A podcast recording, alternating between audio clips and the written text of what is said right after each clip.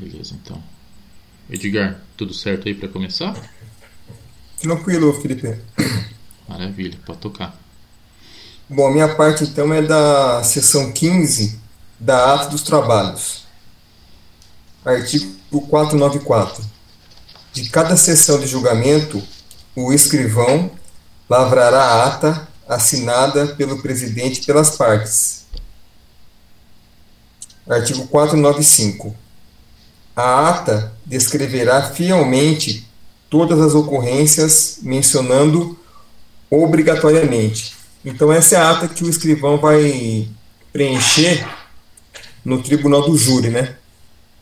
Então, ela vai ter que ter, vai ter que constar nessa ata a data e a hora da instalação dos trabalhos, o magistrado que presidiu a sessão e os jurados presentes, os jurados que deixaram de comparecer com escusa ou sem ela, e as sanções aplicadas, o ofício ou requerimento de isenção ou dispensa, o sorteio dos jurados suplentes, o adiamento da sessão se houver ocorrido com a indicação do motivo, a abertura da sessão e a presença do Ministério Público, do querelante e do assistente, se houver, e o do defensor do acusado, o pregão e a sanção imposta no caso de não comparecimento. Esse pregão aqui seria o chamamento da, das partes, tá?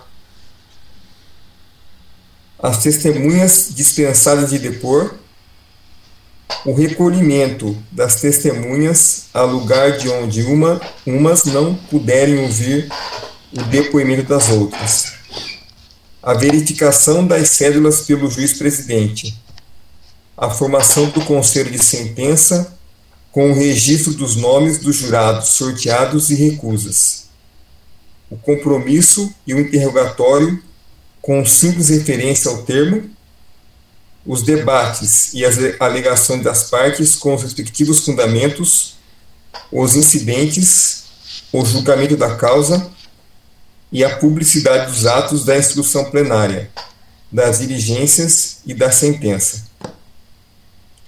Artigo 496. A falta da ata sujeitará o responsável a sanções administrativa e penal Agora, aqui a seção 16 é a atribuição do, do presidente do Tribunal do Júri. Artigo 497. São atribuições do juiz presidente do Tribunal do Júri, além de outras expressamente referidas neste Código. Inciso 1. Regular a polícia das sessões e prender os desobedientes. Requisitar o auxílio da força pública que ficará sob sua exclusiva autoridade. Dirigir os debates, intervindo em caso de abuso, excesso de linguagem ou mediante requerimento de uma das partes. Resolver as questões incidentes que não dependam de pronunciamento do júri. Nomear defensor acusado quando considerá-lo indefeso, podendo, neste caso, dissolver o conselho e designar novo dia para o julgamento com a nomeação ou a constituição de novo detentor. Mandar retirar da sala o acusado que dificultar a realização do julgamento, o qual prosseguirá sem a sua presença. Suspender a sessão pelo tempo indispensável à realização das diligências requeridas ou impedidas necessárias, mantida a incomunicabilidade dos jurados.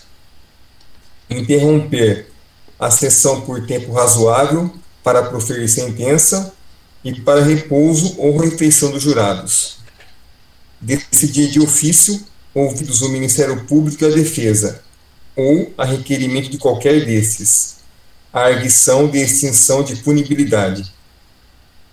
Resolver as questões de direitos suscitadas no curso do julgamento, determinar de ofício ou a requerimento das partes ou de qualquer jurado as diligências destinadas a sanar nulidade ou a suprir falta que prejudique o esclarecimento da verdade.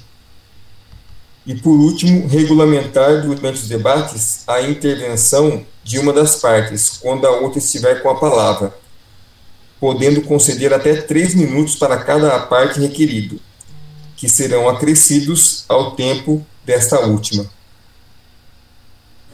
Então, aqui na verdade é letra de lei, né, pessoal? É, tem que ler não, pelas, pelas questões que eu já fiz já.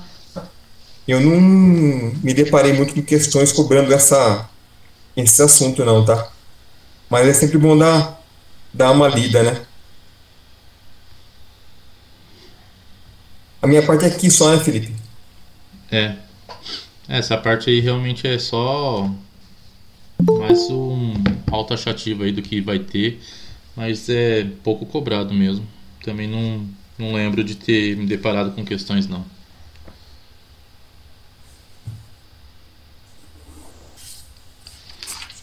Beleza, então. É, aí a próxima parte é do processo sumário da Camila. Boa noite, gente. Boa noite. Boa noite. Boa noite. Boa noite. Pessoal, desculpe-me pelo atraso. Boa noite. Vou compartilhar a tela com vocês.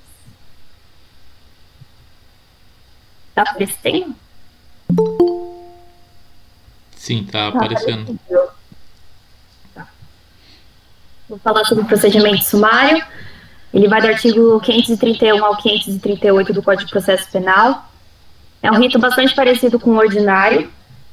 É, as únicas diferenças são em relação à pena máxima abstrata, né, que não pode ser maior que quatro anos, nem igual, tem que ser inferior. Uh, o rito será sumário toda vez que não houver previsão de procedimento especial e o processo tiver por objeto crime abstratamente apenado com sanção máxima inferior a quatro anos de pena privativa de liberdade. O procedimento sumário é muito semelhante ao ordinário, diferenciando-se no seguinte: pena máxima, que é inferior a quatro anos, tem pegadinha às vezes que fala que é igual ou superior, mas não, a gente só pode falar que é inferior a quatro anos.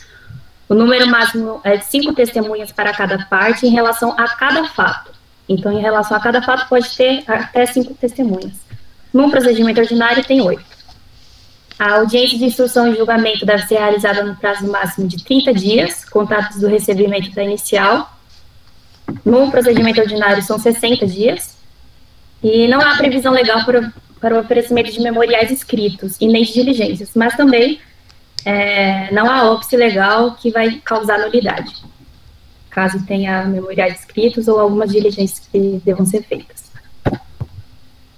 O procedimento é mais ou menos assim. Primeiro o oferecimento da denúncia ou a queixa, que são as peças inaugurais de acusação.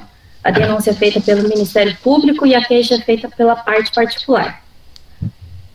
A partir disso, tem o recebimento ou a rejeição pelo juiz. Se não tem, se tem a rejeição, não tem a instauração da ação penal. No caso do recebimento, tem a citação do réu, que é sempre pessoal, a resposta à acusação. O juiz pode absolver sumariamente, mas caso não absolva, tem audiência de instrução e julgamento. Artigo 531. Na audiência de instrução e julgamento, a ser realizada no prazo máximo de 30 dias, proceder-se à tomada de declarações do ofendido, se possível, a inquirição de testemunhas arroladas pela acusação e pela defesa, nesta ordem. É sempre acusação e depois defesa. Ressalvado disposto no artigo 222 deste Código. O artigo 222 fala sobre carta aplicatória de testemunhas que moram em outra comarca. Mas isso não, não é muito importante para a gente. É, bem como os esclarecimentos dos peritos, as acriações e o reconhecimento de pessoas e coisas, interrogando-se em seguida o acusado e procedendo-se finalmente ao debate. Artigo 532. Na instrução, poderão ser inquiridas até cinco testemunhas arroladas pela acusação e cinco pela defesa. Artigo 533. Aplica-se ao procedimento sumário disposto nos parágrafos do artigo 400 deste Código. Artigo 534. As alegações finais serão orais concedendo-se a palavra, respectivamente, a acusação e a defesa, pelo prazo de 20 minutos, prorrogáveis por mais 10, proferindo o juiz a seguir a sentença. Parágrafo 1. Havendo mais de um acusado, o tempo previsto para a defesa de cada um será individual. Parágrafo 2. Ao assistente do Ministério Público, após a manifestação deste, serão concedidos 10 minutos, prorrogando-se por igual o período tempo de manifestação da defesa. Artigo 535. Nenhum ato será adiado, salvo quando imprescindível a prova faltante, determinando o juiz a condução coercitiva de quem deva comparecer. Artigo 536. A testemunha que comparecer será inquirida independentemente da suspensão da audiência, observada em qualquer caso a ordem estabelecida no artigo 531 deste Código. O artigo 537 foi revogado. Artigo 538. Nas infrações penais de menor potencial ofensivo, quando o juizado especial criminal encaminhar ao juízo comum as peças existentes para adoção de outro procedimento, observar-se-á o procedimento sumário previsto nesse capítulo. Aí eu selecionei algumas questões para a gente fazer. As, é, essa prova da VUNESP, de 2010, do TJ também. Assinale a alternativa em que consta aspecto que diferencia o procedimento comum ordinário do procedimento comum sumário. A ordem de inquirição das, das testemunhas arroladas pela acusação e defesa, não independente do procedimento, é sempre acusação e depois defesa. O período de tempo que é concedido para acusação e defesa falarem alegações finais orais, não. O número máximo de testemunhas a serem ouvidas a requerimento da acusação e da defesa, sim, porque no procedimento sumário são apenas cinco testemunhas, no procedimento ordinário são oito. Mas a gente continua. A possibilidade ativa de perito, unicamente prevista para o procedimento comum ordinário, não pode ser ouvido perito também no procedimento sumário e a possibilidade de absolvição sumária unicamente prevista para o procedimento como sumário. Não, pode ter absolvição sumária também no procedimento ordinário. Próximo. Essa prova da, é de analista da promotoria, é, da VUNESP também. Conforme preceitua o artigo 396 do Código de Processo Penal, no procedimento comum sumário, o juiz, ao receber a denúncia ou queixa, notificará o acusado e designará a data para seu interrogatório. Não. Nomeará defensor para articular resposta escrita em favor do acusado. Não também. Primeiro, ao receber a denúncia, ele tem que citar a pessoa para ela saber que existe um processo em desfavor dela. É, C. Determinará a intimação do acusado e seu defensor para apresentação de defesa prévia não tem intimação se a pessoa não, não tem ciência do processo ainda. Então, é citação. Ordenará a citação do acusado para responder à acusação por escrito no prazo de 10 dias. É essa questão, é essa alternativa. Designará audiência de instrução, de base de julgamento, oportunidade em que o acusado deverá, com seu defensor, apresentar a defesa escrita. A defesa escrita é apresentada antes da, da audiência de instrução, porque pode haver a absolvição sumária Alguma dúvida em relação a, ao procedimento sumário, gente? Uma, uma pergunta, uma pergunta só, fazendo favor. É, eu nunca entendi isso aqui, ó. A testemunha que comparecer será inquirida. O que, que é inquirição de testemunha? É o chamamento dela? Não, é. Não é entrevista, mas, por exemplo, quando você chama uma testemunha, ela vai depor. E você vai perguntar. Esse fato de você perguntar é inquirição, entendeu? Mesmo que tenha suspensão da audiência. Mesmo que tenha o quê? A suspensão. A suspensão? Sim. É. Sim. Porque o, o, procedimento sumário nada mais é do que uma tentativa do, da justiça de acelerar o processo, entendeu? Então, independente da audiência ser suspensa ou não, elas vão ser ouvidas. Ah, tá. Aí, aí, aí caso depois da suspensão, se tiver uma outra, ela, não, ela vai ser dispensada já, já, já depois já. É, se não tiver nenhuma dúvida que o juiz queira sanar, vai ser dispensada. Não, legal, obrigado. Imagina. Pode continuar?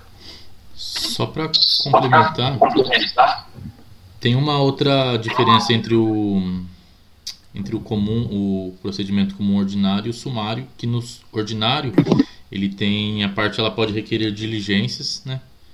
E já no sumário ele não tem essa condição prevista. Além Mas pode acontecer. Pode, pode acontecer. É, foi como eu falei. É, não, há, é, não há previsão legal para o oferecimento de memoriais escritos e nem de diligências, mas pode acontecer. Uhum, só não está expressamente, né? É, não está expresso, mas é, a prática, né? Na prática eles que... utilizam. E aí também não tem óbice legal. É, se de repente aparecer que é proibido, expressamente proibido a criação de diligências no procedimento sumário, é, tá errado. É. Não é? Uhum. Tá, beleza. Do processo de restauração de autos extraviados ou destruídos. Isso acontece muitas vezes, por exemplo, quando o carro, quando alguém está fazendo carga de processo, aí o carro é roubado, aí o, o processo é realmente extraviado ou destruído, não sei, teve algum incêndio. É, só para a gente ter situações palpáveis, porque às vezes a gente lê e fica, gente, caramba, como que o, o processo foi extraviado, destruído? É justamente em, é, em situações atípicas como essa. É, vai do artigo 541 a 548 do Código de Processo Penal.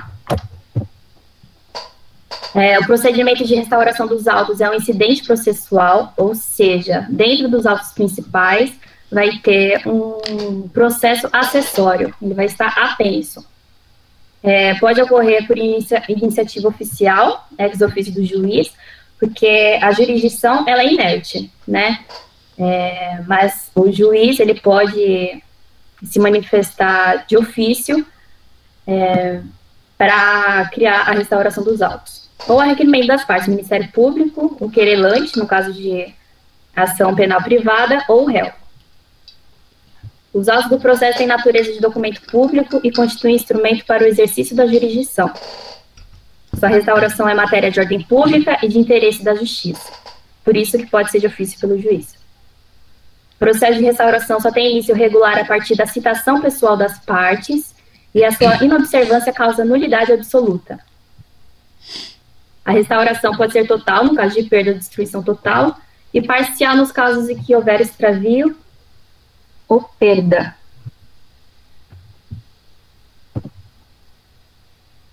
Se estiver, se estiver em grau de recurso no tribunal e for extraviado, a restauração dar-se-á na primeira instância, salvo se for ação originária de competência do tribunal. Então, independente de é, estar tá em segunda instância, o processo se perdeu na segunda instância, mas volta para ser restaurado na primeira.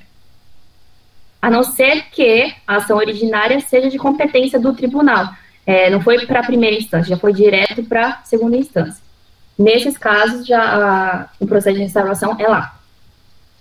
Se, se existirem autos suplementares, cópia autêntica está é, tá no artigo 232, ou certidão de processo, que é geralmente a certidão de objeto e pé, um ou outro substituirá os autos originais. Na ausência desses documentos, ou seja, na ausência dos, da cópia autêntica ou da certidão de processo, o juiz de ofício ou a requerimento das partes deverá adotar as seguintes providências preliminares: determinar que o escrivão certifique o estado do processo, segundo a sua lembrança, e reproduza o que houver a respeito em seus protocolos e registros. Requisitar cópias do que constar a respeito no Instituto Médico Legal, no Instituto de Identificação e Estatística ou em estabelecimentos congêneres, repartições públicas, penitenciárias ou, ou cadeias. Determinar a citação pessoal das partes ou por edital com prazo de 10 dias. A citação é sempre pessoal, Porém, se as pessoas não forem achadas, pode ser citada por edital, que vai ficar 10 dias publicado. Artigo 541. O que eu coloquei em vermelho, gente, são as coisas que eu acho é, principais da gente lembrar e se atentar. Os autos originais de processo penal extraviados ou destruídos em primeira ou segunda instância serão restaurados. Parágrafo 1. Se existir e for exibida cópia autêntica ou certidão do processo, será uma ou outra considerada como original. Parágrafo 2. Na falta de cópia autêntica ou certidão do processo, o juiz mandará, de ofício ou a requerimento de qualquer das partes, que o escrivão certifique o estado do processo, segundo a sua lembrança, e reproduza o que houver a respeito em seus protocolos e registros. A linha B. Sejam requisitadas cópias do que constar a respeito do Instituto Médico Legal, no Instituto de Identificação e Estatística ou em estabelecimentos congêneres, repartições públicas, penitenciárias ou cadeias. A linha C. As partes sejam citadas pessoalmente ou, se não forem encontradas, por edital, com prazo de 10 dias para o processo de restauração dos autos. Parágrafo 3 Proceder-se à restauração na primeira instância, ainda que os autos se tenham extraviado na segunda. Artigo 542. No dia designado, as partes serão ouvidas, mencionando-se em termos circunstanciados os pontos em que estiverem acordes e a exibição e a conferência das certidões e mais reproduções do processo apresentadas e conferidas. Porque assim, é, só para ficar bem claro, quando um processo é extraviado e não tem uma cópia é, ou uma certidão de objeto em pé, todas as pessoas envolvidas vão ter que ser ouvidas de novo. E vão ter que entrar em um acordo se aquilo é real, se aquilo aconteceu ou não. Por isso que está falando aqui, que vai ser mencionado em termos circunstanciados pontos em que estiverem em acordo. E a exibição e a conferência das certidões e mais reproduções do processo apresentadas e conferidas. Elas vão, estar, vão ter que estar de acordo. É, artigo 543. O juiz determinará as diligências necessárias para a restauração, observando-se o seguinte: caso ainda não tenha sido proferida a sentença, reinquirir-se-ão as testemunhas. Aqui cabe a dúvida do colega é, sobre a inquirição de testemunhas.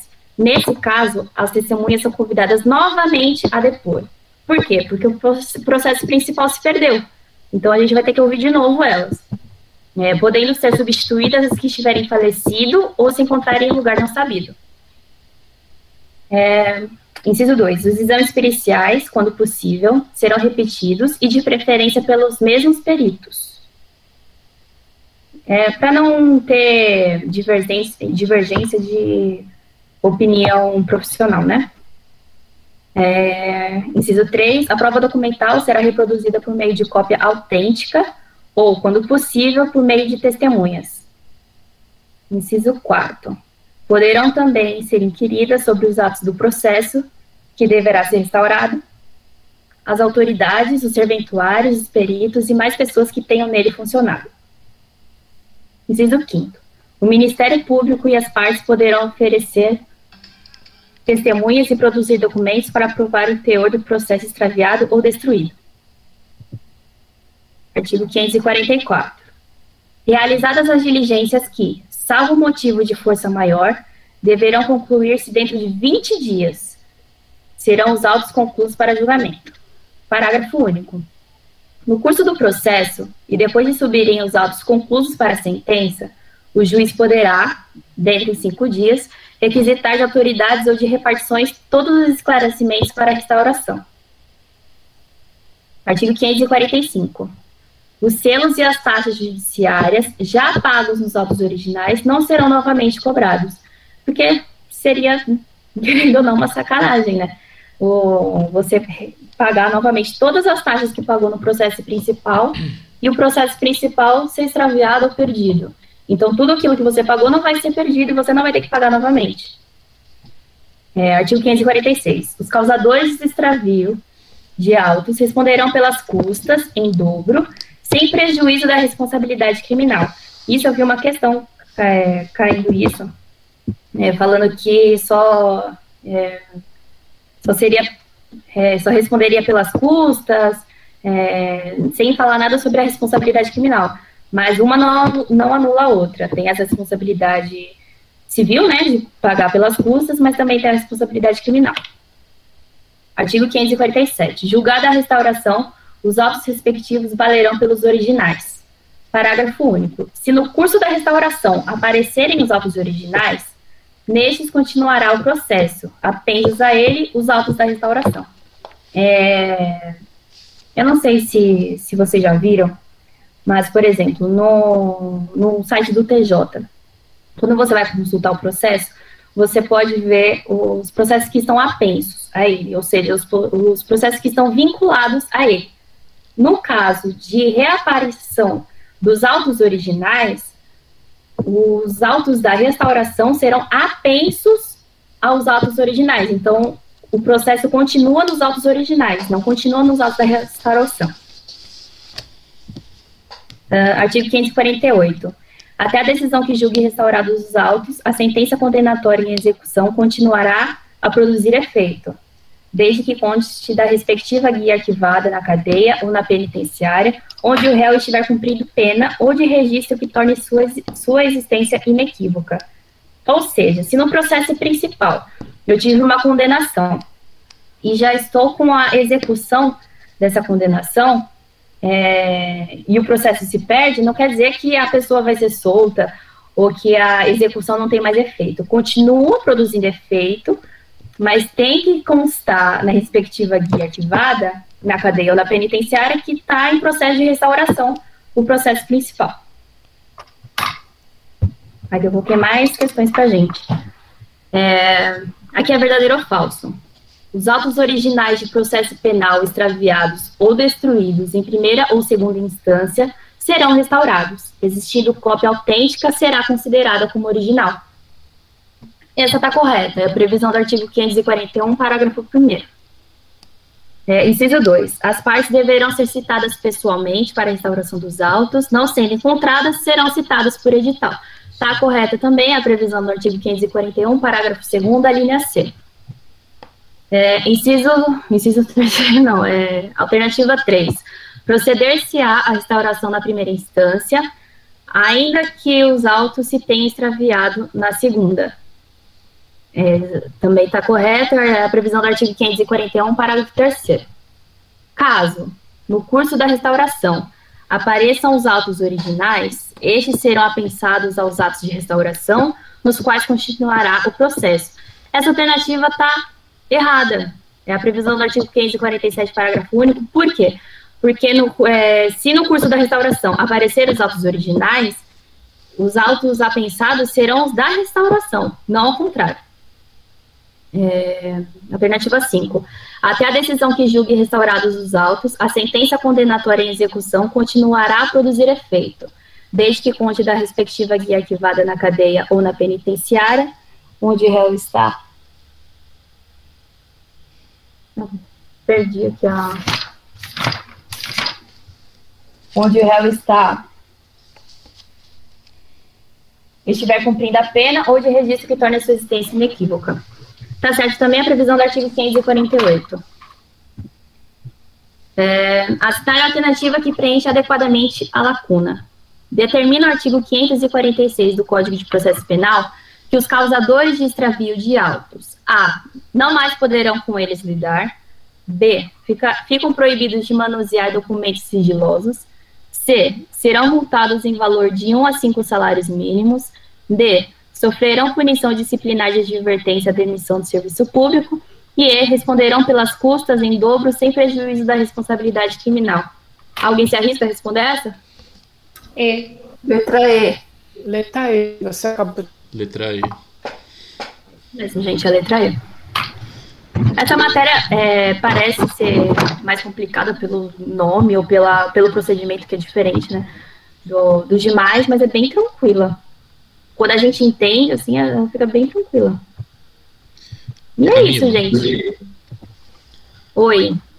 É, essa última opção aí que você falou, né, que a gente comentou, que é do causadores de extravios de autos. Então, se for, por exemplo, é, eu estou responsável pelo, pelo transporte dos autos, né? E se eu sou roubado, mesmo assim, eu tenho que responder pela, por esse extravio? Então, vai ser apurado, né? Se você teve culpa ou não. Se não tiver culpa, você não vai responder criminalmente por isso, não. Uhum. Nem civilmente, você vai ter que pagar. Se, de, se, se restar demonstrado que foi culpa sua, que foi. Negligência. É, negligência sua, ok. Do caso contrário, não. Se for por motivo de força maior, não. Então, por exemplo, né, é, a pessoa pegou lá os, os autos, né, para examinar e deixou no carro, o, ca o carro foi roubado. dizer, é, houve um extravio, né, pelo roubo, então não foi culpa da pessoa. Então, assim, é, será que, mesmo culposamente, essa pessoa vai ter que pagar as custas? É isso é. que eu estou em dúvida. Acredito que não. Acredito que não. Isso a gente, ah, vamos tirar essa dúvida agora.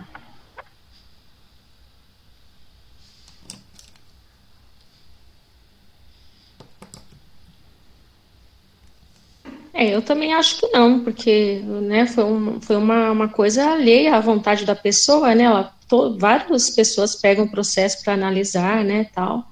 Às vezes pega para tirar cópia, alguma coisa, ter vista, né? E isso pode acontecer, né? Não, é, não vamos dizer que fica acontecendo toda hora, mas pode acontecer. É, eu acho que isso é mais previsto em lei para mesmo já se prevenir. Mas, mas, esse, esse tipo de coisa, porque, por exemplo, na nossa banca, na VUNESP, é muito letra de lei. Então a gente ficar supondo que vai cair em direito, que isso vai acontecer, não é, é indiferente, é perda de tempo, porque é literalmente letra de lei. Uhum. Não, é então, é isso seria ser ah, para aliviar a consciência, tirar esse peso, mas é, o que a gente viu aqui é o que vai cair. Sim, não, tranquilo, é só questão de curiosidade mesmo, mas é uhum. coisa que não cai na prova. Eu vou, eu, vou, eu, vou, eu vou procurar saber e aí eu mando no, no grupo. Beleza. Obrigado. Tá?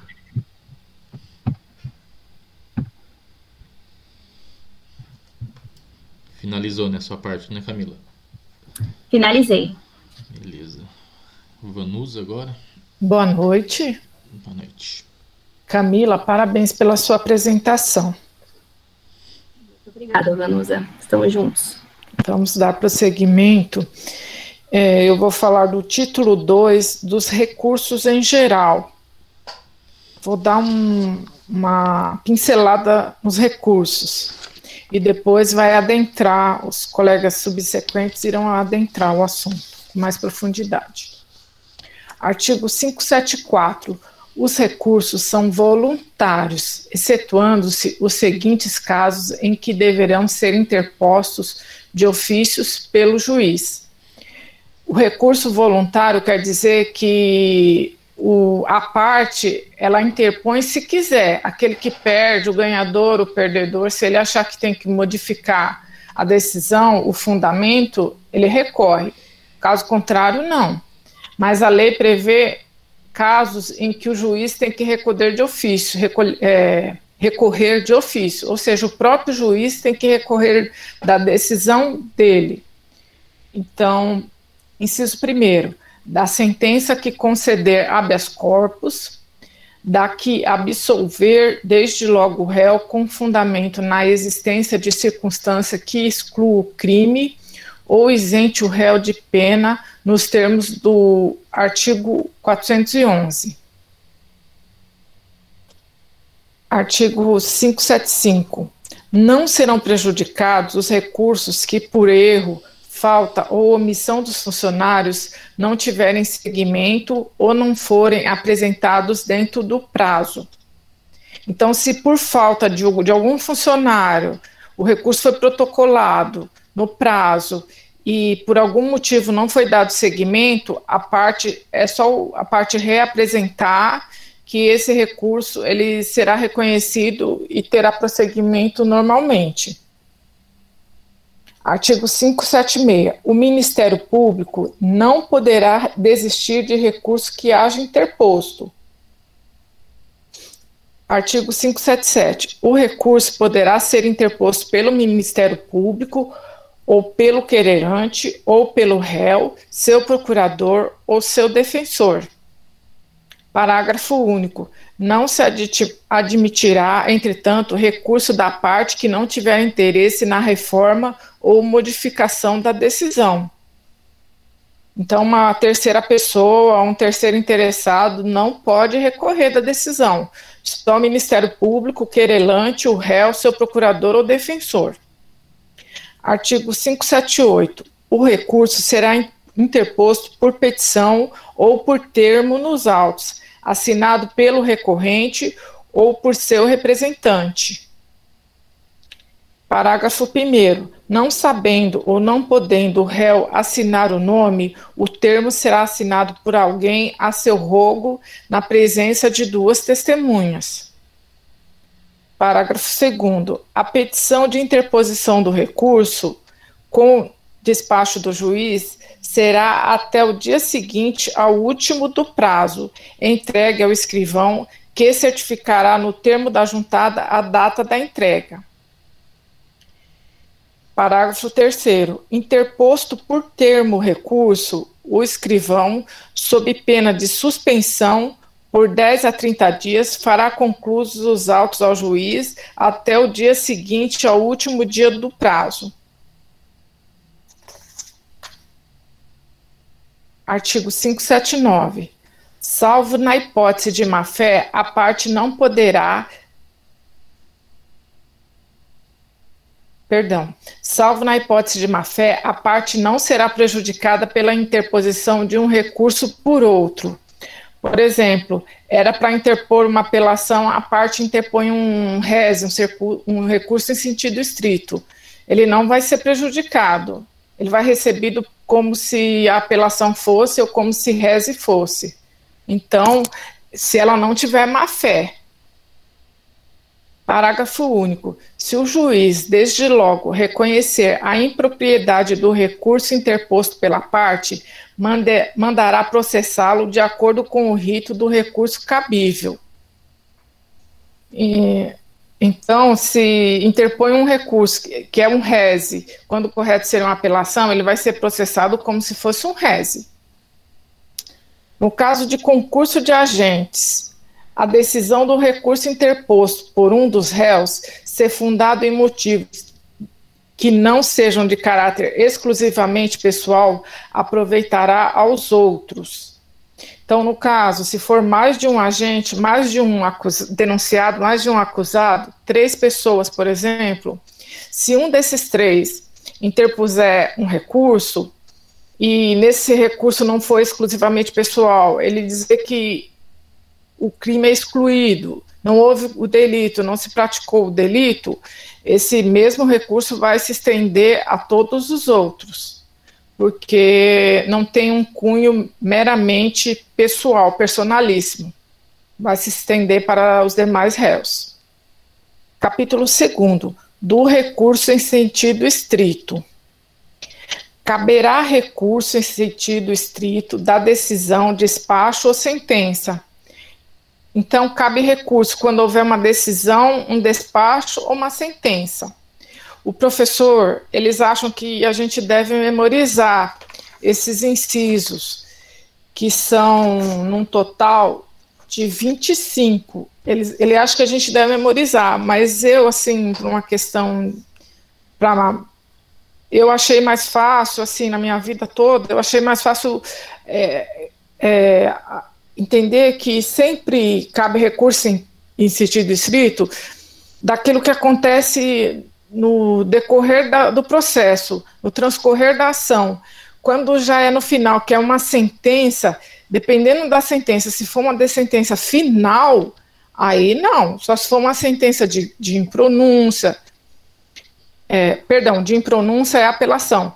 Se for uma sentença de pronúncia, aí o, é peraí, gente, vamos lá é, sentença de pronúncia é, apela, é apelação, né? Sentença de impronúncia também é apelação e de desclassificação, que é reze. É isso, gente? Eu estou confundindo. Me ajuda aí, Felipe. Tem que lembrar aquela das vogais, lembra? Então, assim, é. Apela, a, é, desculpa, in, é, impronúncia é vogal, então é a de apelação. Pronúncia, consoante, então é reze. Então, sempre se ligar nisso, na, nas vogais ou nas consoantes. Isso, isso mesmo. Obrigada, amiga. Uhum. Então, se for uma sentença de pronúncia, que é consoante, cabe reze. Se for uma sentença de impronúncia, aí cabe apelação. Então, eu vou ler o rol que é taxativo, não é exemplificativo caberá recurso no sentido estrito da decisão, despacho ou sentença que não receber a denúncia ou a queixa, que concluir pela incompetência do juízo. Terceiro, que julgar procedentes as exceções, salvo a de suspeição. Inciso quarto, que pronunciar o réu. Inciso quinto, que conceder, negar, habitar, caçar ou julgar inidôneo a fiança, indeferir requerimento de prisão preventiva ou revogá-la, conceder liberdade provisória ou relaxar prisão em flagrante. O inciso sexto foi revogado. Inciso sétimo, que julgar quebrada a fiança ou perdido o seu valor. Inciso oitavo, que decretar a prescrição ou julgar por outro modo extinta a punibilidade. Inciso nono, quem deferir o pedido de reconhecimento da prescrição ou de outra causa extintiva de punibilidade. Inciso décimo, que conceder ou negar a ordem de habeas corpus. Inciso décimo primeiro, que conceder, negar ou revogar a suspensão condicional da pena. Inciso 12, que conceder, negar ou revogar o livramento condicional. Inciso 13, que anular o processo de instrução criminal no todo ou em parte. Inciso 14, que incluir jurado na lista geral ou desta o excluir. Inciso 15, que denegar apelação ou a julgar deserta. Inciso 16, que ordenar a suspensão do processo em virtude de questão prejudicial. Inciso 17, que decidir sobre a unificação das penas. Inciso 18, que decidir o incidente de falsidade.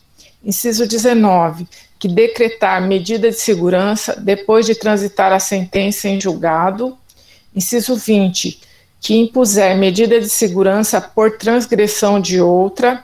Inciso 21, que mantiver ou substituir a medida de segurança nos casos do artigo 774. Esse dispositivo ele foi tacitamente revogado esse que eu vou ler também, ele foi tacitamente revogado. Artigo 20, mas para a VUNESP, o professor fala que é para a gente memorizar, porque a VUNESP não entende assim, né? Artigo, é, inciso 22, que revogar a medida de segurança.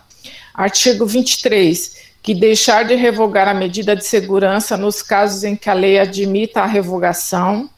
Inciso 24, que converterá multa em detenção ou em prisão simples. Artigo 25, que recusar homologação à proposta de acordo de não persecução penal.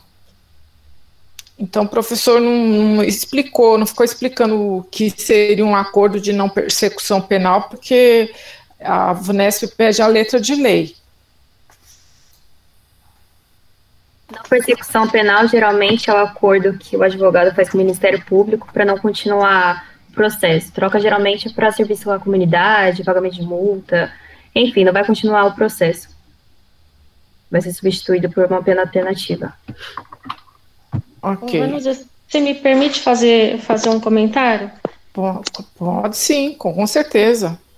Então, então é, é exatamente o que você está falando que eu estava na dúvida, né? Porque assim, os professores falam para a gente decorar, né? E para a gente não ficar aprofundando e tal. Aí eu fui procurar questões hoje da, da VUNES sobre esse assunto, como eu, depois o seu está muito interligado, né? Então, assim, é, realmente não tem muitas questões, né? E eles pedem realmente o básico. Eu vi questão que ele colocou assim, né? Colocou a situação e perguntou que tipo de recurso. Por exemplo, esse do habeas corpus, considero ou negar, caiu. Aquele do Ministério Público, ele não pode desistir do recurso. Aquele que não receber a denúncia ou queixa. Então, fiquei meio, não tem muitas questões, mas eu observei, né? Ah, e também caiu pela o inciso 2, né, que concluía pela incompetência do juiz. Não tem muita coisa. Mas aí a gente começa a, a pesquisar e tal, e realmente isso que está falando aí é, é, é verdadeiro mesmo. É, muitos professores falam que tacitamente não se usa mais vários deles, né? E aí, como você estava explicando da, da quando que se é, os casos, né, que se, se interpõe é, o, o RESE, eu peguei uma dica de um professor que falou assim, é, geralmente o RESE é até o momento da sentença. Depois do momento da sentença são os outros, são os outros recursos. Por exemplo, a apelação na sentença é depois. Quando tiver lá é, em execução, já, já preso, então já é o outro, né? Que se eu não me engano é agravo em execução. Aí, então, assim, vocês todos concordam com, com isso, que a gente deva só decorar e não tirar da lista aqueles que realmente não se usa o RESE? Vocês concordam com isso? Eu gostaria de saber de vocês. Como você falou, é, as decisões que dão fim ao processo são outros recursos. As decisões interlocutórias, ou seja, aquelas que não dão fim ao processo, é o RESE. Então, eu não acho que há necessidade de decorar inciso por inciso. É só a gente ter essa, esse discernimento e saber, ó, essa decisão aqui dá fim ao processo, então não é o RESE. Ah, essa daqui é uma decisão interlocutória, então é, pode ser o RESE. É, porque assim, os professores estão falando que, é, que por exemplo, a VUNESP pode não, não pensar assim, só, só colocar letra da lei. Só que eu acho que é um grande risco para a VUNESP fazer isso, porque ela pode ter é, vários recursos, né? Então, assim, eu estou pensando, assim, seriamente, de realmente e no entendimento mesmo, e, assim, pelas questões que teve, que não foram muitas, não, pe não pegou muitos incisos lá do fim, que são os que estão é, que não estão sendo mais usados, né? Que está tudo na, na, execução. E assim, ficar só com a ideia, realmente, eu acho que eu vou fazer isso. Eu não vou decorar esse tantão aqui. Eu vou ir pelo entendimento e, e vou tentar sim. Porque decorar mesmo tudo isso é, é, realmente a gente vai pelo entendimento, né? Mas decorar eu acho que eu não vou, não, tudo isso aqui não. É, é. Eu, eu particularmente, como um soldado de direito, eu vou ter que recorrer a decorar, porque de repente a hora que falar, por exemplo, decidir sobre a unificação das penas, eu não sei se isso é em que ponto do do processo está, né? É, entendeu? Inclusive o professor que eu tive aula, ele me falou que é, deu algumas dicas, né? Por exemplo, toda vez que for liberar o preso, por exemplo, tiver solto preso, no caso do, do inciso 5, é reze. Se você pegar tudo que for para soltar o preso, é reze. Tudo que se falar em prescrição, se decretar prescrição ou reconhecer prescrição, também é reze também, entendeu? E tudo que é mandado de segurança também é reze. Eu vou tentar me agarrar a isso. Mas quem já tem a, o conhecimento do direito, eu acho que é mais fácil ir por esse caminho que vocês estão falando aí. Isso, então, tudo que acontece no transcorrer da ação foi assim que eu memorizei quando eu, eu, eu desde que eu comecei a estudar, eu memorizei assim, tudo que acontece no transcorrer da ação até decisão que põe fim ao processo é sempre reze.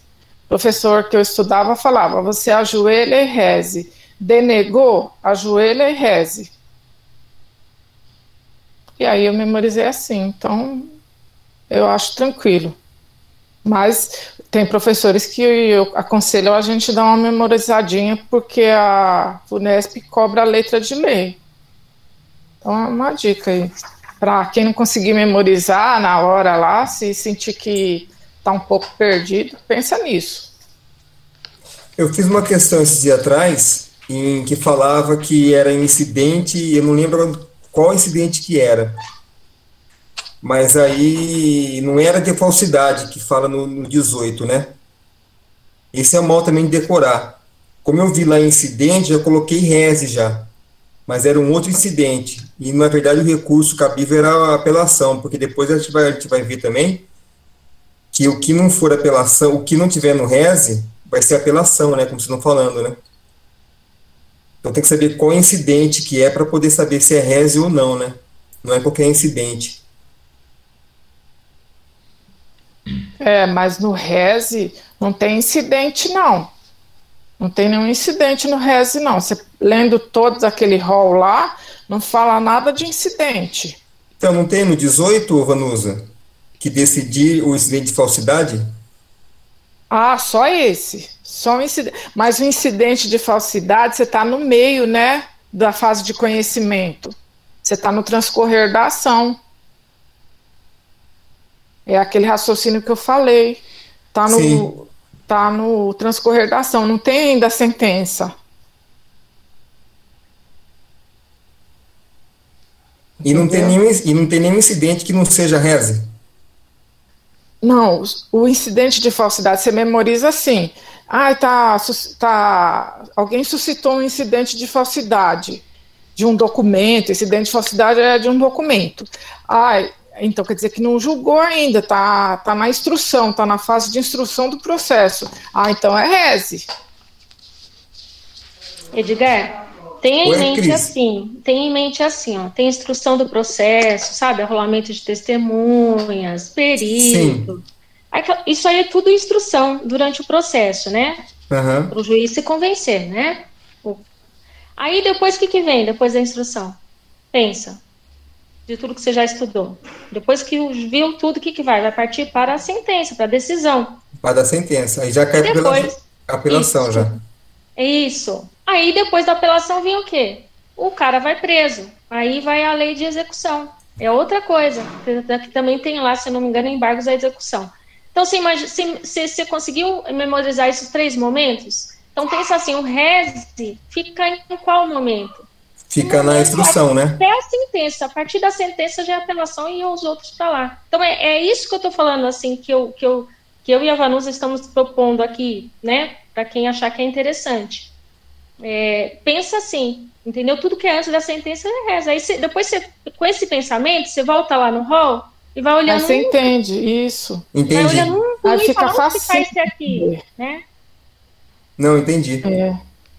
Vai, pensa assim, depois você vai lá no hall, estuda, aí você vai, vai achar, falar, nossa, que bacana, que legal, que isso eu já estudei, olha lá, caiu aqui. Você vai ver que é fácil pode ter certeza que vocês vão se dar bem. Vai ser, vai ser gabaritar, vocês vão gabaritar, com certeza. O resto, com certeza. É, e o que vocês estão falando é, faz sentido, né? Porque tem um, tem um inciso aqui, acho que é o 13, anula o processo na instrução, né? Se ele anular o processo depois da pronúncia, aí já não é mais reze, né? anular o processo da instrução criminal. Tá falando instrução, tá vendo? É, é, não, é isso mesmo. Não, Conceder ou negar a ordem de habeas corpus. Oh, o habeas corpus é no meio da ação que você pede, porque você acha que a pessoa está presa injustamente. Então não tem uma sentença final condenatória ainda, está no meio da ação. Você vai, o promotor concedeu o habeas corpus, o promotor vai lá, ajoelha e reza. Negou o seu habeas corpus, você vai lá, ajoelha e reza. Concedeu, negou, denegou, ajoelha e reza. Não, maravilha. Hum, é, foi muito, muito bom esses esclarecimentos aí de vocês, a dica aí do, da fase do processo. E uma coisa que eu achei também que eu acho que é achei cara da VUNESP é referente ao artigo 582 dela cobrar quais são que tem o salvo aqui, né? Tem as exceções. Então aqui fala que os recursos serão sempre para o tribunal de apelação, salvo nos casos 5, 10 e 14. Então tem três casos. Eu acho que isso daí é um caso que seria interessante a gente guardar, né? Que é, vamos, vamos por... falar disso então agora, a gente Porque é tentar é pouco, ver. Né? Então, os recursos, todos os recursos, eles são sempre para o Tribunal de Apelação. O que, que é Tribunal de Apelação? Tribunal de Apelação é o TJ, que hierarquicamente ele é superior, ele é, ele está um, na pirâmide, ele é superior ao fórum, né? Tem o, fórum, tem o fórum e depois vem o TJ, que o TJ é o tribunal, a gente chama de tribunal. Então, todos os recursos eles são sempre remetidos para o tribunal, exceto no no, no cinco, no quinto, no décimo e no 14. Ou seja, no quinto, ele está falando de fiança, está falando de prisão preventiva, está falando de liberdade provisória e está falando de prisão em flagrante. Então, Peraí, é, no caso do, do 14, ele está falando aqui, peraí, do 14, de converter a, a, a multa em detenção ou em prisão simples. Ele está falando que o 14 ele vai para o presidente do tribunal da apelação. Agora o. o... esse é o 24, né? O 14 Não, décimo quarto. É, o quarto é o incluir jurado na lista geral. Incluir ou excluir, né? Incluir ou excluir. Ah, falei errado, você falou certo, perdão. No 14 incluir jurado na lista geral ou desta ou excluir. Prazo de 20 dias contado da data da publicação. Então, nesse caso, será dirigido para o presidente do tribunal. Então, nesse caso, vai para o presidente. E no caso do 5, do décimo e do. Ué, mas está falando ao mesmo tempo? Não, acho que, Vanusa, acho que o 5 e o 10 vai para o primeiro grau. E o 14 é Tribunal de Apelação. Não, gente, só vai ser recebido por pessoas diferentes. Ó. O 5 e o 10 vai ser recebido pelo TJ normal, qualquer desembargador. E no caso do, do, do 14 vai ser pelo presidente. Mas é tudo no TJ. Eu preciso ver que eu estou seguindo aqui pela, pelo material da, da prova Legos e tá o 14 o junto. O 5 e o 10 e o 14 vão ser recebidos pelo tribunal. Mas o 5 e o 10 pode ser recebido por qualquer desembargador relator. O 14 vai ser recebido pelo presidente do TJ. A única diferença é essa. Mas todos vão ser pro TJ. Tá. Ah, então o 5 e 10 não é no primeiro grau, então, é tudo tribunal também. Só que é desembargador. O 5, 10 e 14, tudo no, no Tribunal de Justiça. Tribunal de Apelação. Só é, que o 5 e o 10 vão ser recebidos por qualquer desembargador relator e o 14 pelo presidente do TJ. Ah,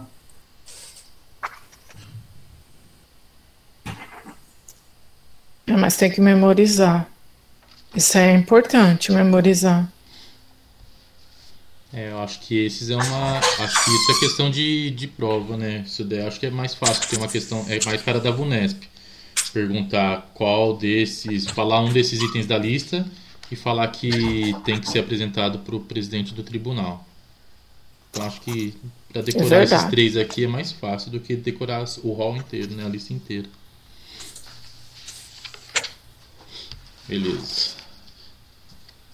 É, sua parte concluiu, Vanus? Sim, a minha finalizo aqui. Agora é o artigo 583. É isso? Isso. Da, é da Cris, né?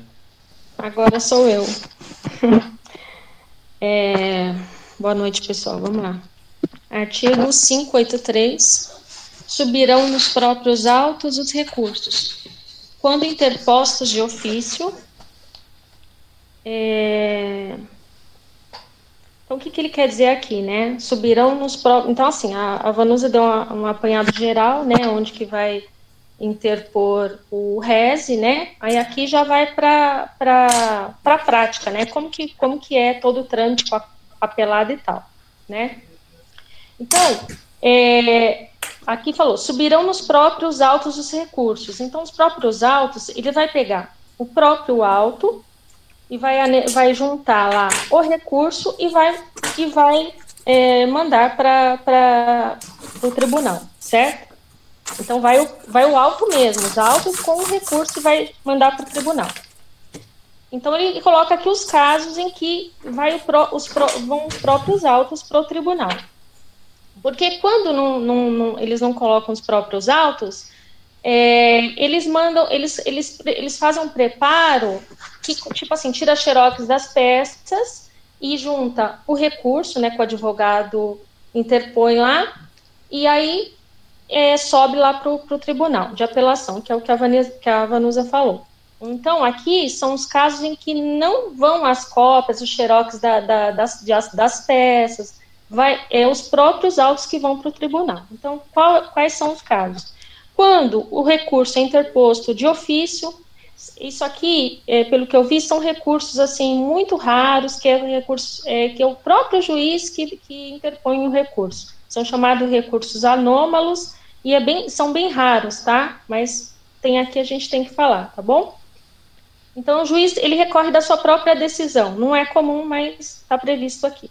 Segundo caso, é, que vão os, os próprios autos, né, para o tribunal. Aí ele mencionou aqui, né? Artigo 581. Então vamos lá. O inciso 1. No, no caso que não receber a denúncia ou a queixa. No 3. Que julgar é, procedentes as exceções, salva de suspeição. Que pronunciar o réu. Que decretar a prescrição ou julgar por outro modo extinta a punibilidade. Tem mais aqui, tem o 10, que conceder ou negar a ordem de habeas corpus, né? Então, é, é isso, gente, é um rol aqui que a gente vai ter que decorar, né? E de que, de, assim, que quando que vão subir é, os, o recurso, vão subir nos próprios autos, né? Pega o processo, manda para o tribunal. Não é xerox, nada, é o próprio processo. Então, aqui ele elencou né, o, as situações em que, em que isso vai acontecer. Aí aqui tem um parágrafo único, o recurso da pronúncia subirá em traslado. Então aqui é um, meio que uma exceção, né? É, então assim, vou, deixa eu ler aqui. Havendo dois ou mais réus, qualquer deles se, com, se conformar com a decisão ou todos não tiverem sido ainda intimados da pronúncia. Então o que quer dizer aqui? Então você tem uma, é, dois ou mais réus no processo, né? e teve um recurso de pronúncia, um recurso referente à pronúncia. Então, alguns, é, como são vários réus, alguns recorreram e outros não. Então, como é que faz? Vai mandar os autos lá para o tribunal? Não. Vai ficar os autos lá no, no, no, fórum. Por quê? Porque o processo vai estar em andamento com outras pessoas. Então, se mandar lá tudo para o pro, pro tribunal de apelação, então assim vai ficar meio desconexo. Então, isso, como tem várias pessoas, né? Então eles entenderam que é melhor mandar xerox da, da, das peças que o advogado pedir e não mandar os autos, porque são várias pessoas no processo e um recorre, outro não, então são situações diferentes no mesmo processo. Então foi isso. Ah, e tem o 3, quando o recurso não prejudicar o andamento do processo. Então, por exemplo, é, um determinado processo lá, pode ser que não seja interessante tirar os autos lá do fórum e mandar para o tribunal e ficar sem o original lá. Então, dependendo da, de uma determinada situação, não é interessante, né? Então, o que, que vai acontecer? Ele vai mandar o em xerox, né? As peças em xerox e mais o recurso, né? Jun, tudo juntinho, bonitinho, manda para o tribunal. Hum, então, assim, é, o recurso de pronúncia subirá em traslado quando. É, isso aqui foi o que eu, que eu, expliquei antes de ler, tá? Desculpa. O recurso da pronúncia subirá em traslado quando, havendo dois ou mais réus, qualquer deles se conformar com a decisão ou todos não tiverem sido ainda intimados da pronúncia. Então, eu não tinha usado esse termo ainda, né? Traslado. Então, existem duas situações. Existe, existe a situação que vai, que vão os autos para o tribunal durante o recurso e também existe o traslado. O que, que é o traslado? É quando tira a xerox, junta lá o processinho do recurso, com mais a, as razões lá, né, a interposição do recurso e manda. Então, então aqui o que, que falou? No caso é, do processo que tiver dois ou mais, mais réus, né, então é, o recurso vai subir é, no, na modalidade traslado, que é xerox, e não os autos originais. Artigo 584. Os recursos terão efeito suspensivo nos casos de perda da fiança, de concessão de livramento condicional e dos, dos, dos parágrafos é, e dos incisos 15, 17 e, 4, e 24 do artigo 581. Então, o que que, que, Ah, tem aqui tem um parágrafo, né? Ah, então, gente, então, aqui os, os, os recursos serão, são, em regra, o RESE não tem efeito suspensivo. Mas aqui, é, no 584, ele elencou algumas situações que os recursos terão efeito suspensivo, que, que é o 15, o, o, o 17 e o 24. Então, o 15 fala o quê? Que denegar a apelação ou a julgar deserta. 17. Que decidir sobre a unificação de penas. 24. Que converter a multa em detenção ou em prisão simples. Então, nessas três situações, os recursos terão efeitos suspensivos. Suspensivo. Hum, Parágrafo 1 ao recurso interposto de sentença de impronúncia, ou, no caso é, do artigo 581, o inciso 8, aplicar-se-á o disposto nos, art nos artigos 596 e 598. Então, aqui fala o que, gente? Esse 596 e 598 é algo referente à apelação, tá? Então, vai aplicar a mesma situação aqui que se aplica para apelação. Então, por exemplo, o, ju o juiz impronuncia o réu. O réu não vai ser preso, tá? No momento que o, que o, que o juiz impronuncia, eh, ele impronuncia o réu, ele não vai ser preso. Então, a mesma situação acontece para apelação e para o reze. No caso de impronúncia, não vai ser preso. Resumindo, o réu ele vai ser solto é, no caso que tiver prescrição, extinção da punibilidade e se o juiz pronunciar. Então, são três situações, né? A, essa daqui, que é dos artigos 596 e 598, que é a mesma, que é, que é aplicada para apelação, vai aplicar aqui para o RESE, né? E mais a situação, assim, que, no, que se for caso de prescrição, extinção de punibilidade, então é, o réu será solto. Hum, o é, esse, esse daí refere-se ao 596, né? Que ele fez referência. O 598, se o Ministério Público não propuser REG, o ofendido ou qualquer pessoa enumerada no artigo 31 do, do Código do CPP, ainda que não seja assistente, poderá interpor o RESE. Então, aqui eu entendi o seguinte: por exemplo, às vezes o Ministério Público está lá cheio de, de, de, de, de trabalho deixou passar batido aqui e não entrou com reze é, para um processo aqui, para um caso. Então, não, quer dizer, o Ministério Público não entrou, vai todo mundo ficar parado? Não, o que, que pode acontecer aqui? O ofendido ou qualquer outra pessoa do artigo 31, quem são essas pessoas do artigo 31? É um cônjuge, um ascendente, um descendente, né, um irmão, eles podem é, entrar com o RESE, tá? Eles podem interpor o RESE, tá? No caso do Ministério não ter feito isso. É, parágrafo 2 o recurso da pronúncia suspenderá tão somente o julgamento.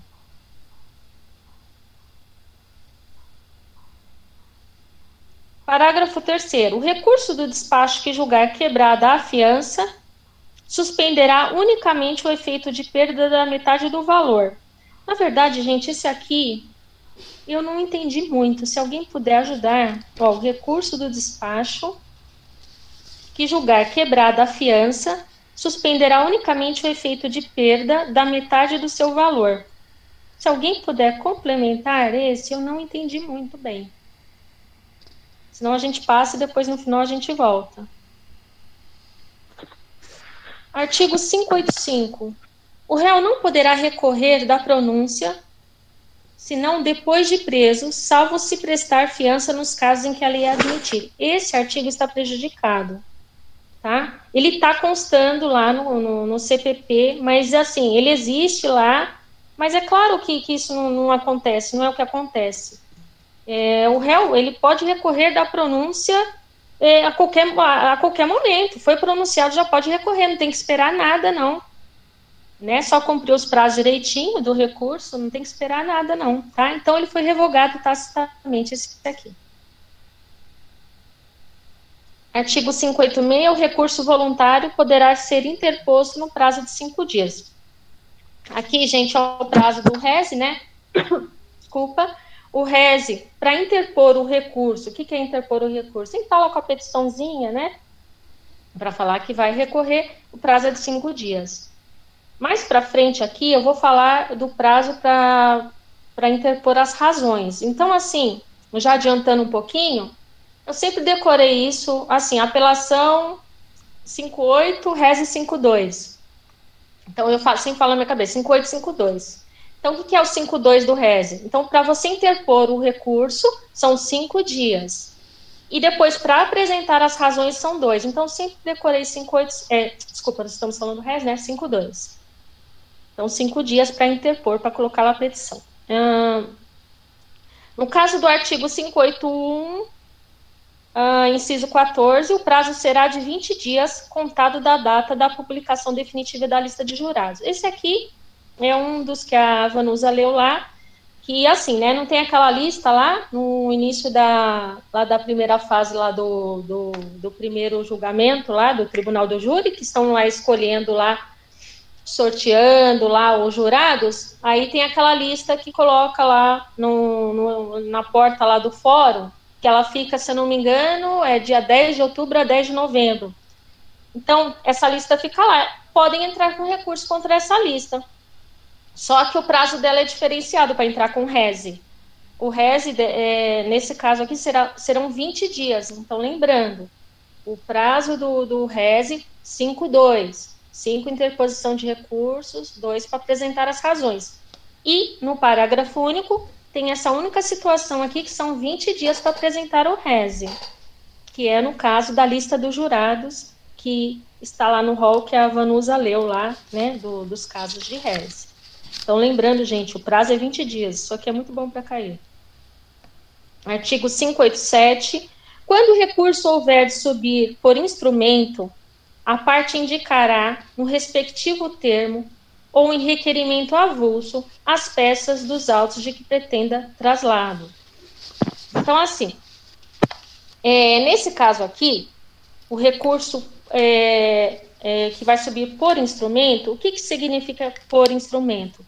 São as peças que o advogado vai pedir. Por exemplo, assim, ele não, não, não vai querer que, que, que suba todos o, todo, todas as peças do, do, do, dos autos. Ele vai ele vai indicar quais são as peças. Por exemplo, ele, ele vai falar, ele vai, vai lá com a, com a petição dele e vai falar: quero que, que, que, que seja encaminhada o, a, a respo, o RA, que é a resposta à acusação, qualquer peça do processo, entendeu?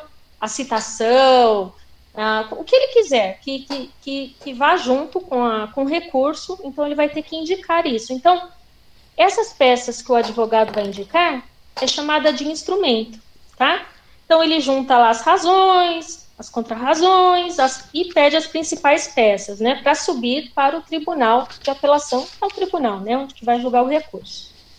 Então, assim, é, nada mais é do que ele vai indicar as peças que ele quer que, que, que vai compor lá o, o, o recurso, né? O que mais? Parágrafo único. O traslado será extraído, conferido e consertado num prazo de cinco dias. E dele constarão sempre a decisão recorrida, a certidão de sua intimação, se por outra forma não for possível verificar-se a oportunidade do recurso, e o termo de interposição. Vamos aqui separar as coisas aqui. Então, lembrando, né? Esse traz, o que, que é esse traslado, né? é o envio das peças para o Tribunal Superior, o tribunal que vai julgar lá o recurso. Então, é assim, o, o tribunal, onde que, vai, onde que vai ser interposto o recurso, o RES? No tribunal de primeira instância, lá no fórum, vamos dizer, no fórum, tá? Que é quem, quem, quem, quem deu a sentença lá, quem deu a decisão. Então, ele vai interpor esse recurso lá, no fórum. Essa pessoa que trabalha lá, ela vai ajeitar toda essa documentação. Aqui fala, ó, extrair, conferir, consertar. Consertar não é de conserto, consertar é organizar. Organizar toda essa documentação do recurso no prazo de cinco dias, tá? E que mais? Então é isso, né? É uma, é uma organização de todo esse processinho aí do recurso, né? Dessa parte do recurso, e é um prazo de cinco dias para consertar, para organizar, né? Deve ser o escrevente que faz isso, né? Ele junta todas as peças, tira xerox, com o termo lá, ou a petição do, do, do advogado, e já prepara para o que vai ser enviada lá para o tribunal. Artigo 588. Dentro de dois dias, contados da interposição do recurso, ou do dia em que o escrivão extrair do traslado, ou fizer com vista ao recorrente, este oferecerá as razões e, em seguida, será aberta a vista ao recorrido por igual prazo. Então, aqui essa parte eu já antecipei, né? Lembra que eu falei 5.2? 5, interposição de recursos. E o 2 é apresentar as razões. Então, aqui funciona assim. Primeiro, o advogado ele entra com a interposição do recurso. É uma petição simples dizendo assim: vamos recorrer, né? Nos termos jurídicos, que eu não estou usando aqui, vamos recorrer da decisão tal, do processo tal. É só dizer que vai recorrer.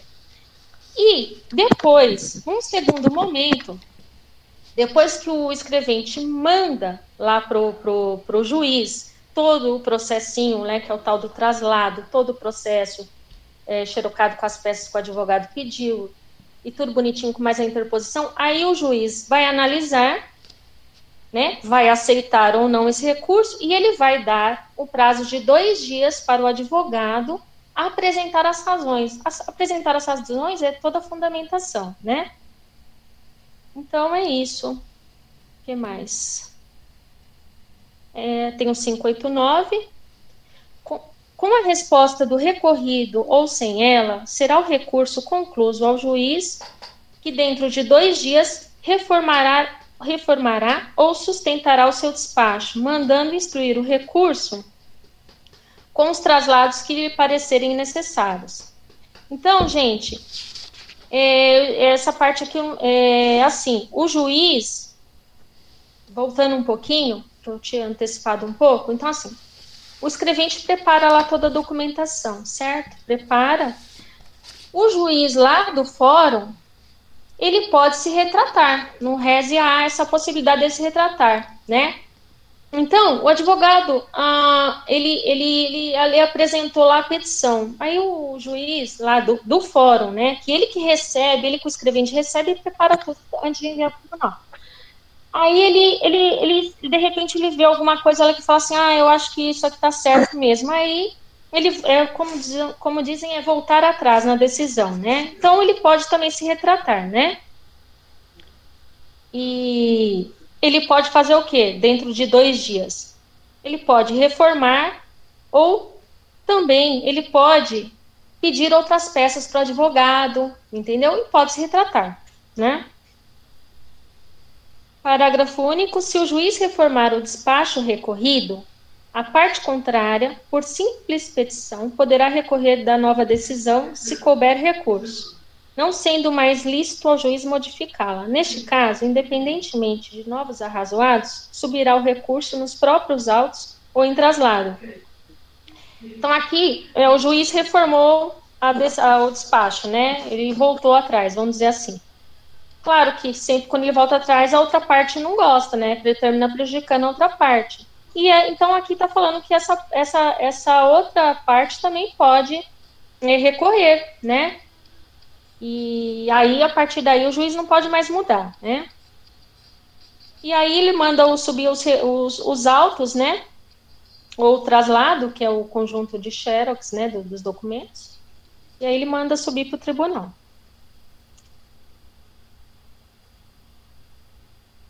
Artigo 590. Quando for impossível ao escrivão extrair o traslado no prazo da lei, poderá o juiz prorrogá-lo até o dobro.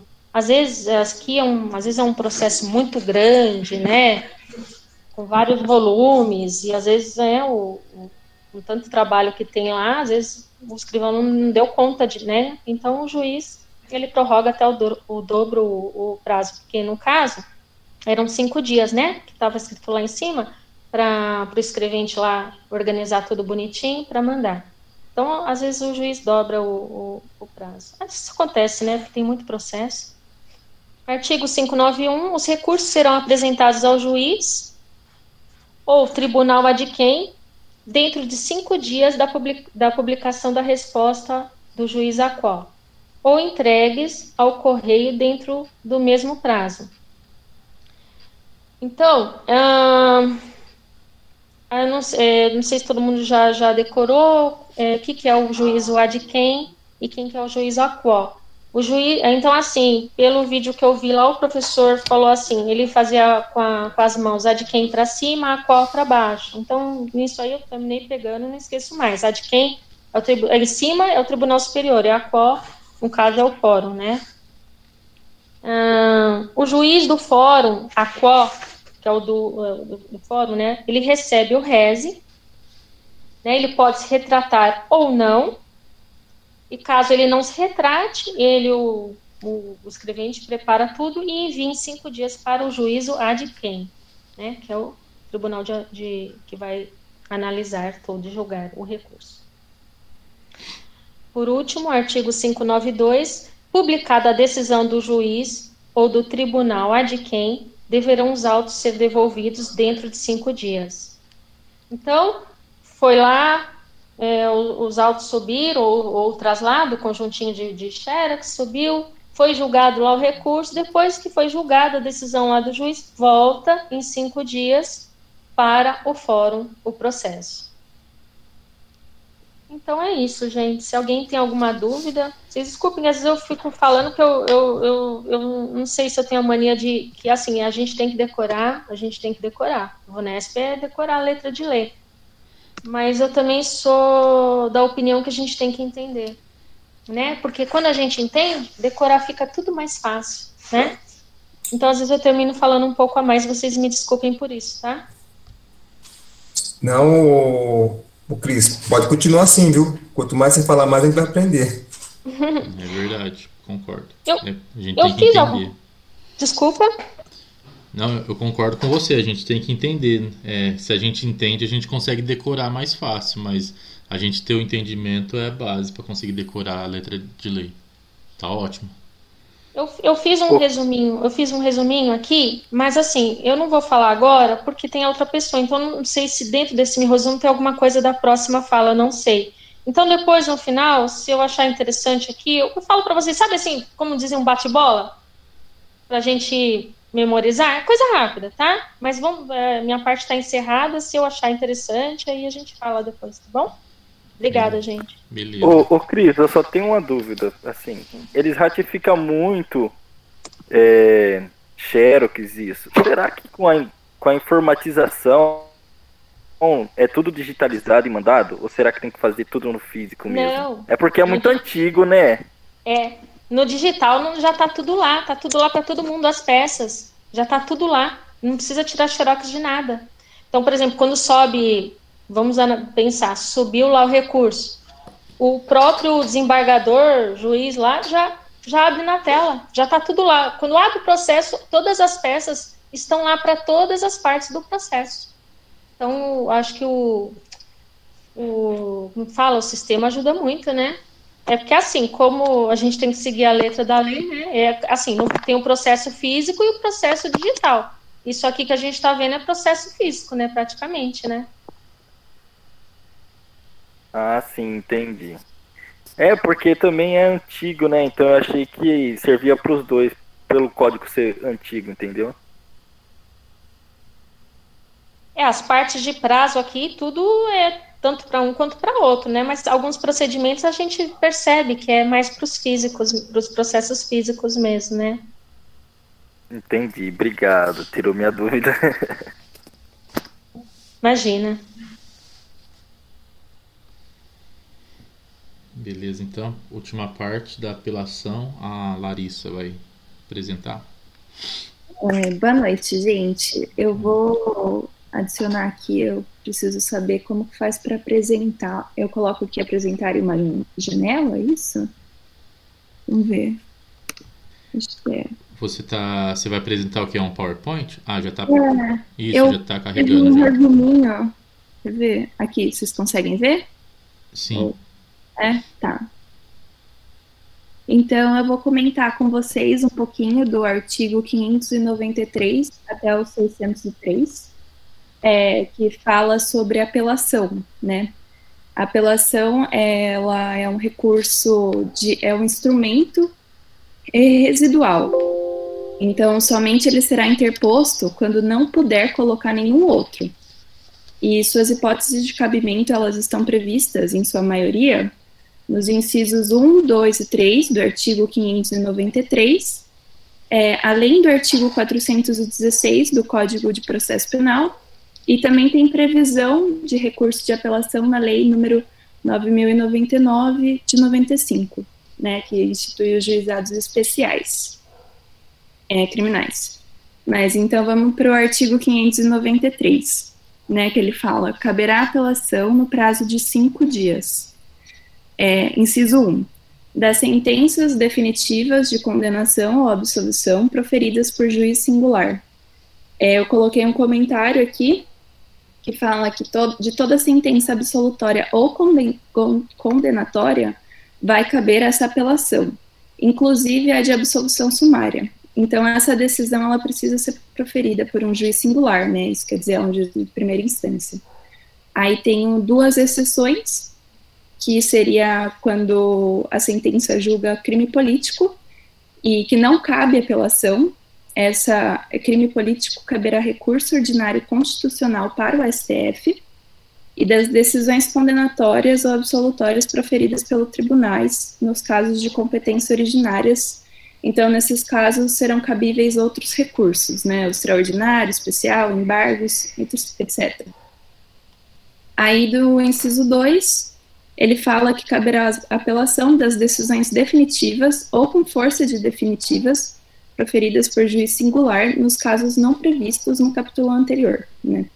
Então, além dessas sentenças condenatórias e absolutórias, também desafiam o recurso de apelação às decisões interlocutórias é, mistas, que seriam decisões com forças de definitivas, e as terminativas de mérito, que seriam as decisões definitivas, né?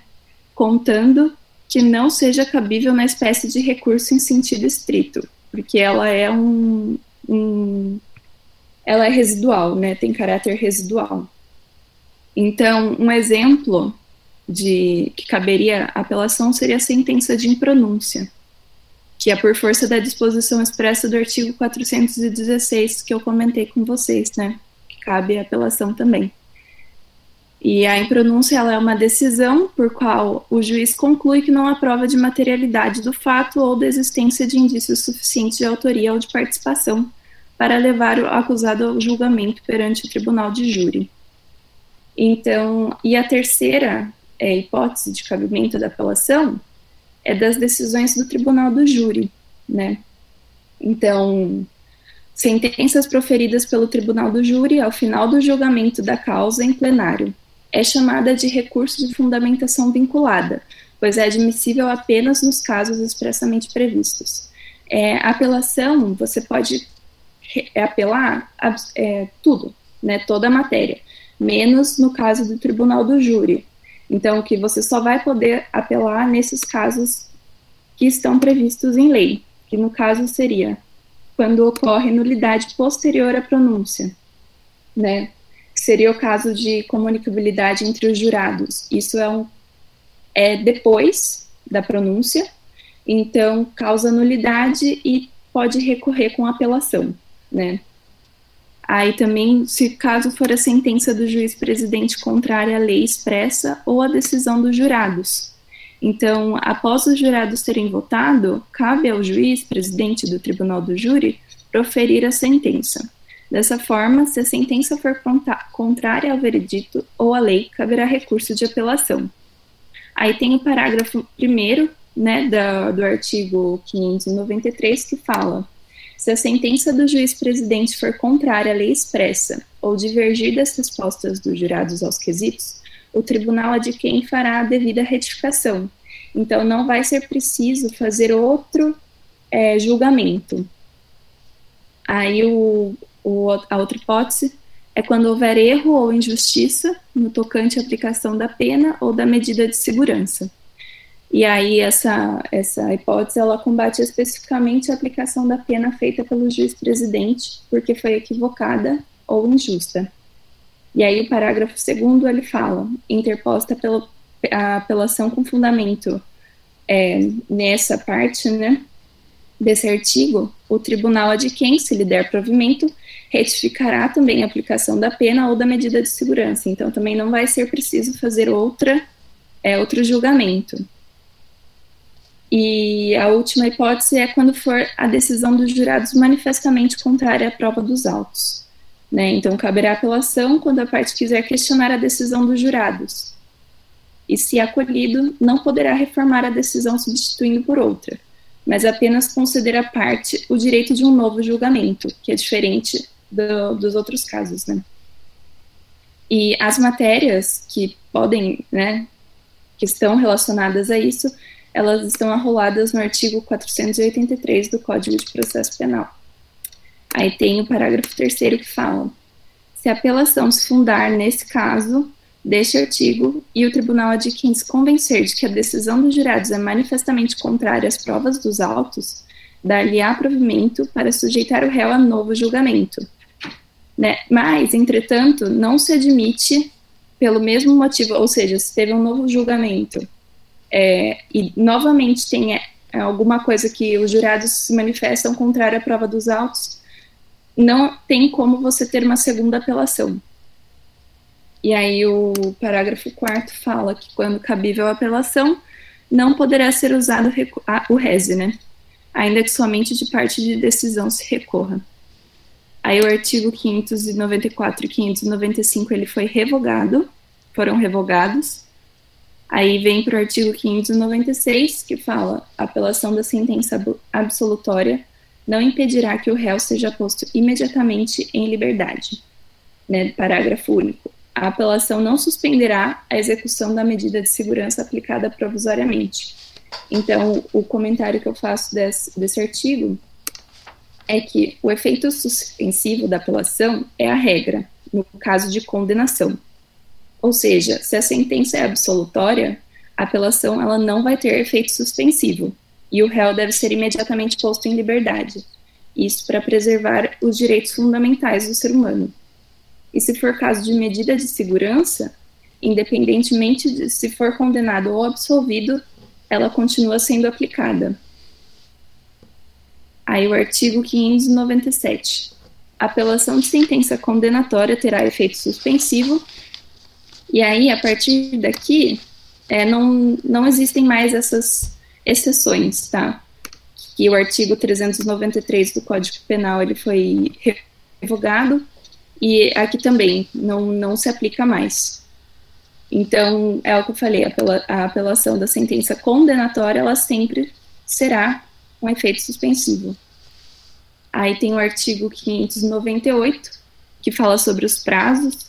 Então, nos crimes de competência do tribunal do júri ou do juiz singular, se dá sentença não for interposta pela ação pelo Ministério Público no prazo legal, que serão cinco dias, né, do artigo 593, que fala caberá apelação no prazo de cinco dias.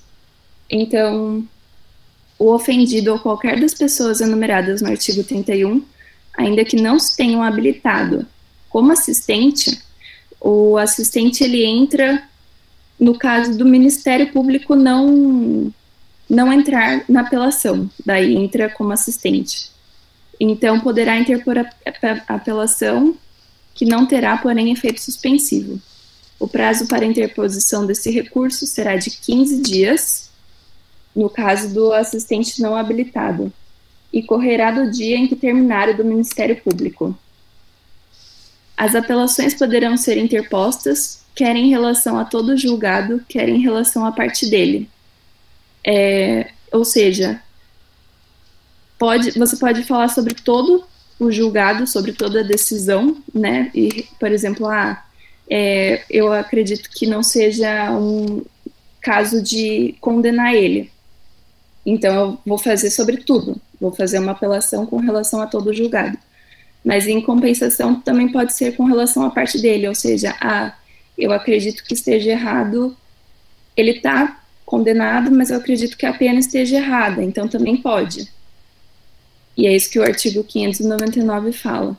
Aí, entre o artigo 600, assinado o termo de apelação, o apelante e, depois dele, o apelado terão o prazo de oito dias para cada um oferecer as razões, salvo nos processos de contravenção, em que o prazo será de três dias.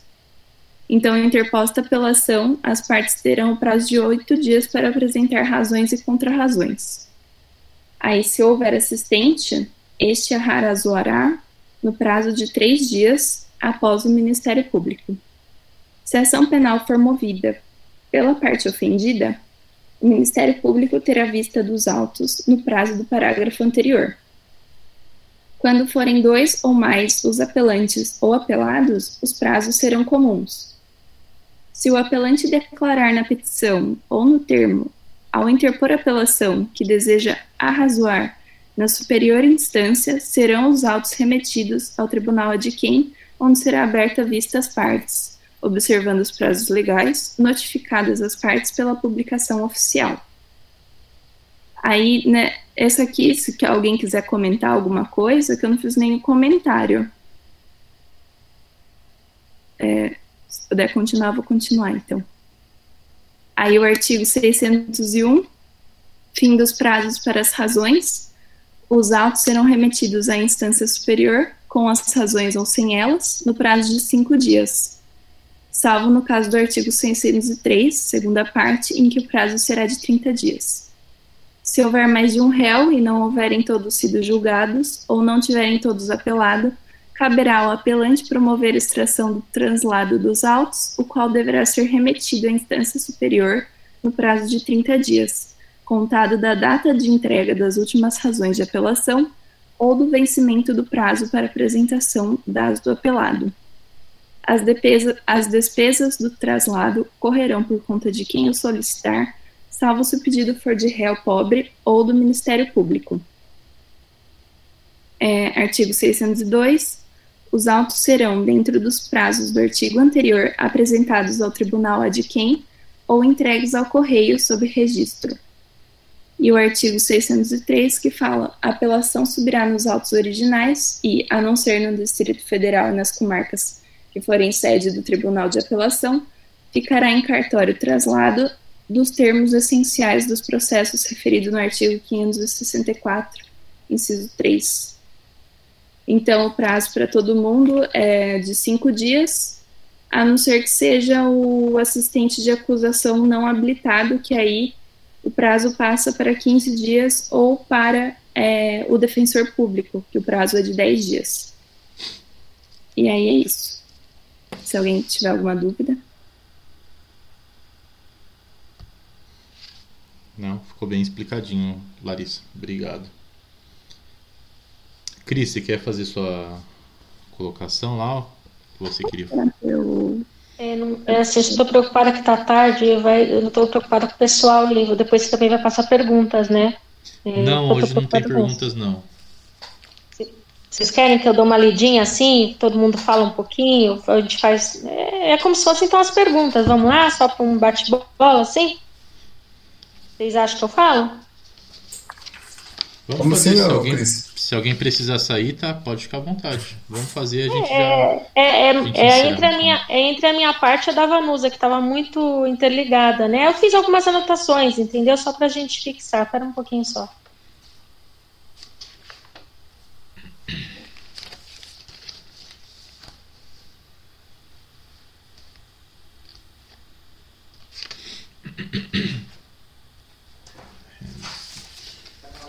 É... Então, né, o rese ele é interposto contra, é, contra a decisão do juiz singular, né? Lá do fórum, da decisão de, é, lá do, do juiz singular, do fórum. Ah, o rese nunca é interposto para, é, como que fala? É, decisões de tribunal superior, nunca. Sempre do juiz singular, tá? Lá do fórum, certo? Outra coisa, a gente lembrar do prazo. Qual o prazo do RESE? 5, né? 5, 2. Isso. E fazer uma conexão com a apelação. A apelação é 5, 8, né? É... Aí tem o rol lá, que é a, a parte da Vanusa lá. para definir lá, cada um vai definir se vai pela interpretação ou vai decorar. Eu até, eu até fiz aqui um grifo aqui, eu copiei todinho o, o, o artigo 581, que é o rol, que ele é taxativo, né, do RES.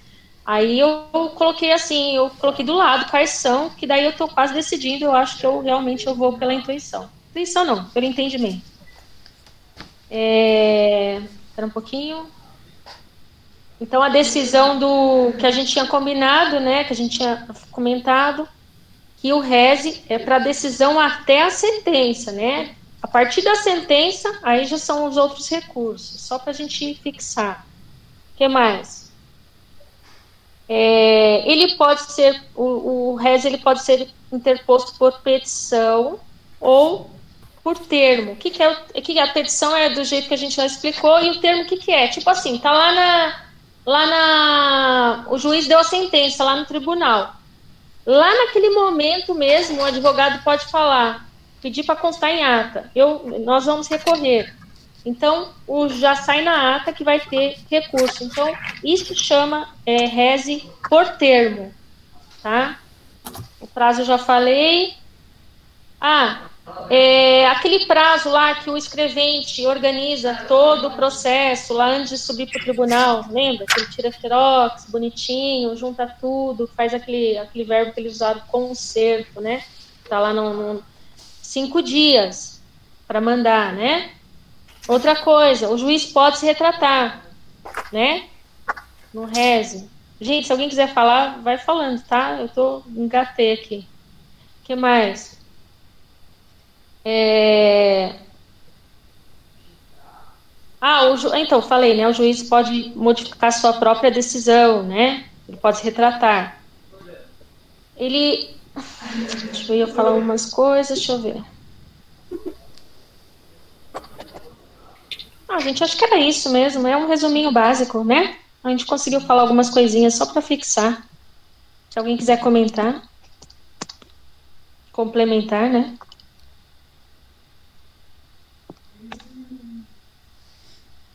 Não, show de bola. Ficou excelente, muito bom. O Obrigada. encontro de hoje foi mais longo, mas foi mu- muito produtivo também. É, é que o tema é um pouquinho extenso, né? É. Ah, então é isso, né, gente? Beleza, então, gente. Hoje eu não tenho pergunta desse assunto, eu não, não preparei, não. Então, também já está no, no tempo aí. Então, vou, vou encerrar o encontro de hoje. E agradecer a todos, tá? Quem está participando aí como ouvinte, quem está participando como apresentador. Muito legal, tá bem bacana. É, tá sendo muito legal esse estudo, eu tô gostando. Acho que a gente vai avançando aí. Eu acho legal. Eu agradeço a todos. Ah, Obrigado. obrigada pela presença de todos. Valeu.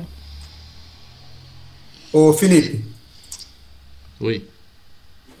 Agora tem que começar a melhorar essa apresentação e começou a mudar o nível agora das apresentações aqui, hein? Começou a subir o tarrafo, né? É, o sarrafo tá um pouco mais alto agora nas apresentações. As meninas novas aí que apresentou hoje, parabéns, viu? Show de bola, arrasaram na apresentação, muito bom. Se vocês parabéns. puderem, é, a Camila e a Larissa, se vocês puderem mandar esse arquivo lá no, no grupo lá, tá? Pra gente ter esse materialzinho que vocês prepararam e apresentaram pra gente aí, é bem útil. Ficou muito bom. É, eu, vou- eu acho que eu troquei um pouco, né, a apresentação, mas eu deixo com vocês no grupo lá, daí fica mais fácil também, né, para ler, reler, estudar. Revisar. Uhum. Combinado então, gente. Até o próximo encontro. Muito obrigada. Tchau, tchau, boa noite. Fiquem com Deus aí. Valeu, gente. Boa Boa noite. noite. Tchau, tchau.